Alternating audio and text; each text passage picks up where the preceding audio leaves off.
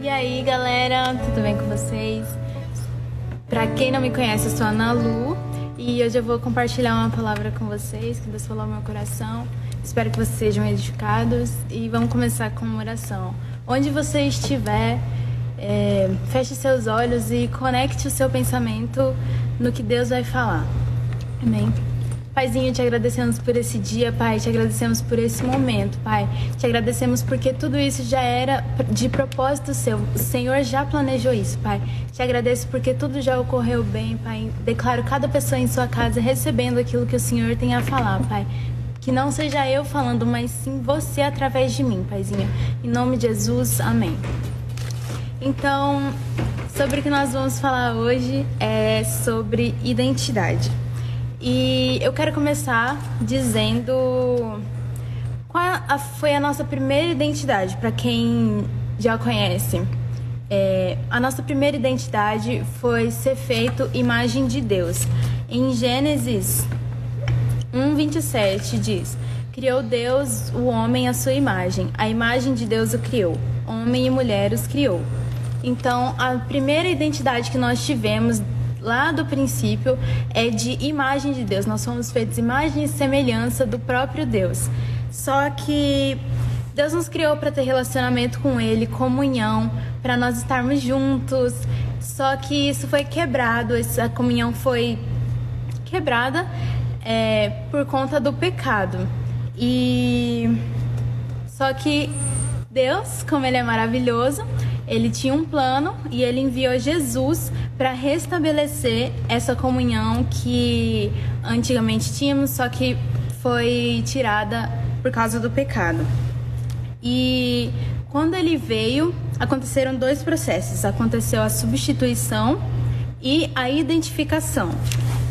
Substituição é agir ou ser usado no lugar de outro, tomar o lugar de outro. E foi isso que Jesus fez. Ele tomou o nosso lugar. Ele tomou é, a dívida que nós tínhamos com o pecado.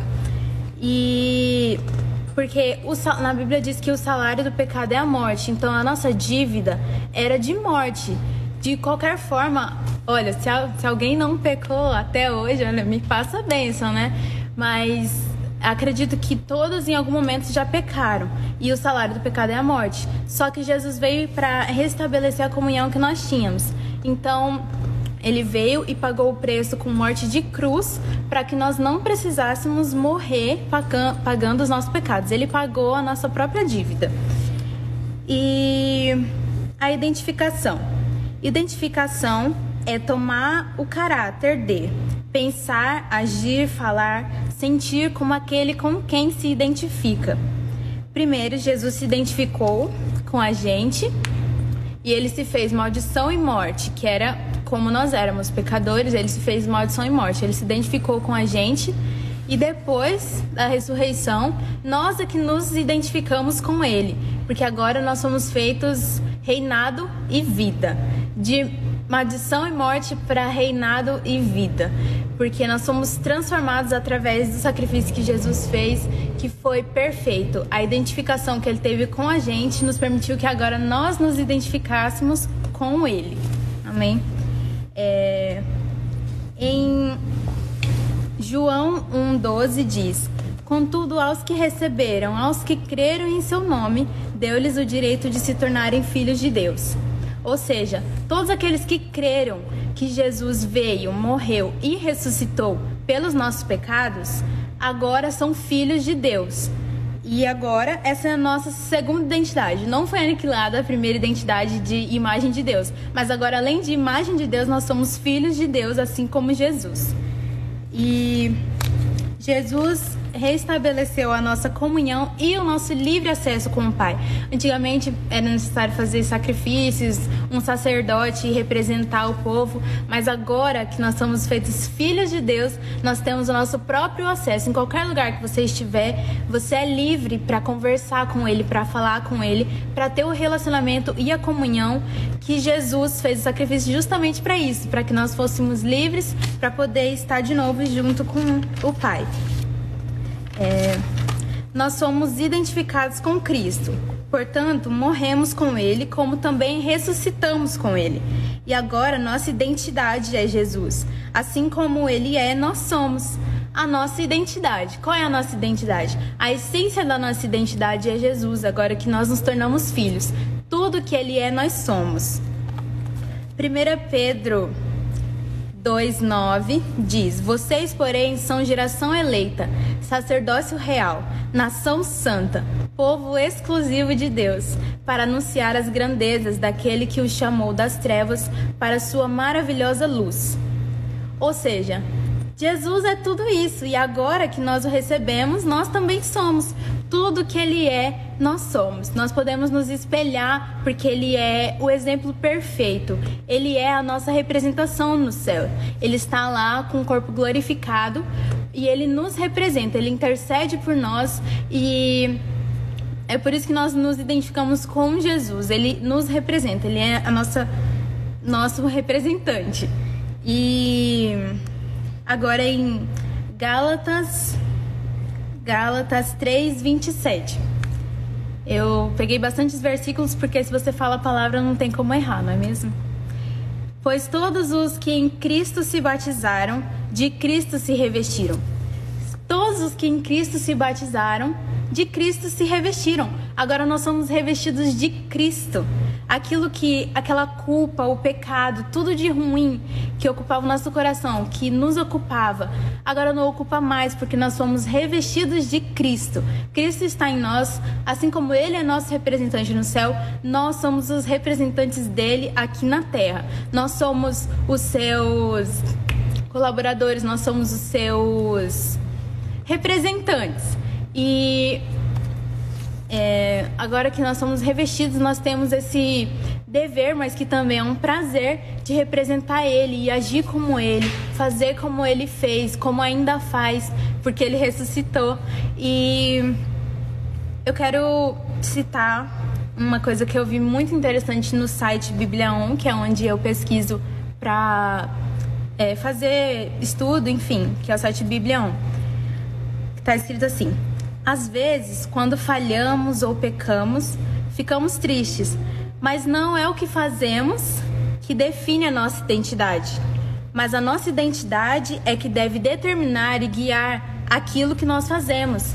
Não é porque você pecou que agora a sua identidade é outra. Agora você era filho, agora não é mais filho porque você pecou. Mas pelo contrário, por você ser filho, isso guia o que você vai fazer, isso guia, isso determina quem você é. Isso diz como você vai agir. E isso é sem peso, porque com Jesus o fardo é leve e é um prazer ser como ele. E em Colossenses 1, 13 diz: Pois ele nos, nos resgatou do domínio das trevas e nos transportou para o reino do seu Filho amado. Ele nos resgatou do império das trevas, ele nos tirou daquele lugar de angústia. A gente não precisa mais ficar sofrendo, porque ele já levou todo o sofrimento. A gente não precisa mais ter dores, enfermidades, porque ele já levou as dores e enfermidades. Tudo que era de ruim, que era o pecado que trazia para nós sentirmos, sentirmos esse peso, esse esse peso literalmente, porque pesa como se fosse uma mochila cheia de pedra nas costas.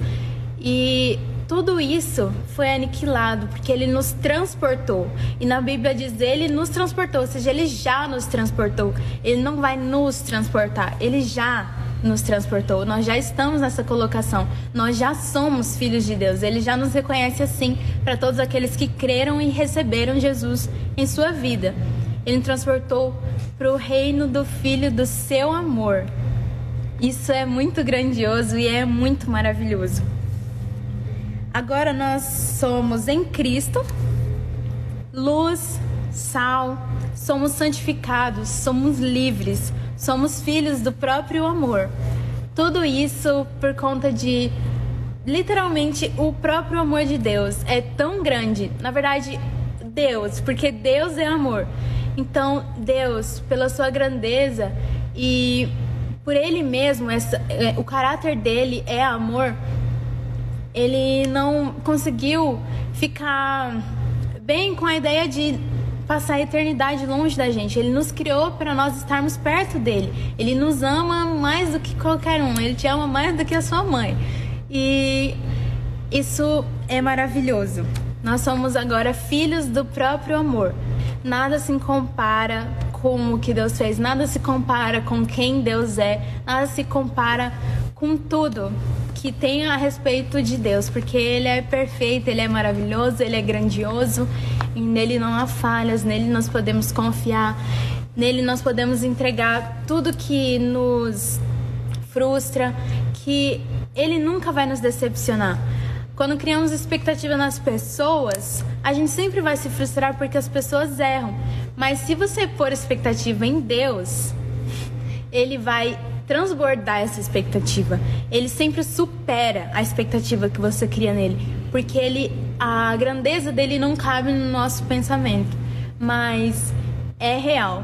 Ele é mais real do que o ar que a gente respira, porque aliás foi ele que soprou o ar, ele que soprou o ar pra gente, para que nós pudéssemos viver, ele que te, te tornou vivo através do sacrifício de Jesus novamente. E nós fomos transformados de devedores para filhos amados de Deus. Um filho do amor é um filho amado. Então, além de filho, você é filho amado.